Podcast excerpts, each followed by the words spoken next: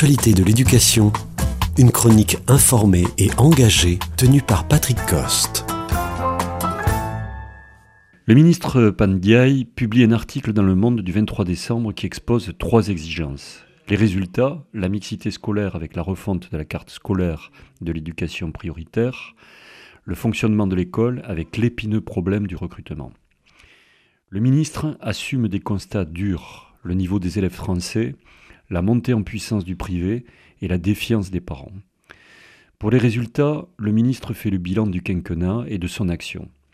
Il s'agit de lisser le passage CM2 6e, d'insister sur les fondamentaux, de donner du temps à l'orientation.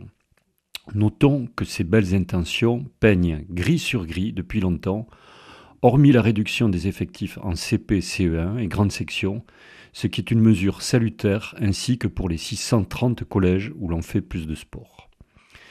Pour l'égalité des chances, le ministre annonce, je cite, une intervention sur les affectations auxquelles le privé devra apporter sa contribution.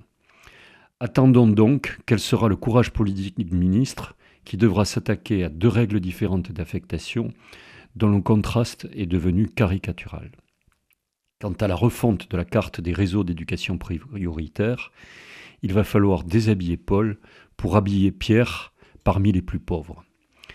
Au lycée professionnel, il est prévu un rallongement des stages en entreprise en parallèle d'une augmentation de l'effectif de l'apprentissage.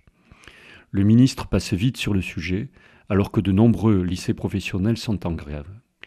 J'y reviendrai dans une émission ultérieure, ainsi que sur la question des élèves handicapés évoquée rapidement. L'exigence suivante est le fonctionnement.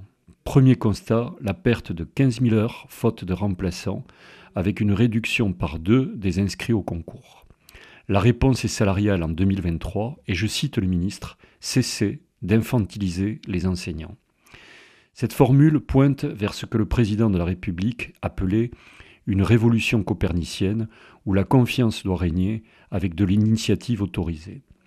Mais pour que cette révolution ne soit pas un marché de dupes, il faudra une, évolution de la chaîne hiérarchique vers moins d'évaluation et plus de solidarité.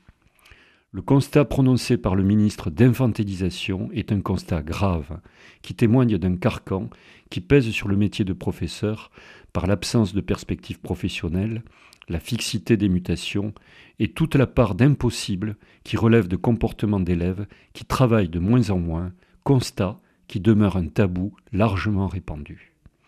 Donner de l'initiative, c'est de la poudre de perlimpinpin quand le parcours est peu glorieux et que dans la classe, les conditions ne sont pas bonnes.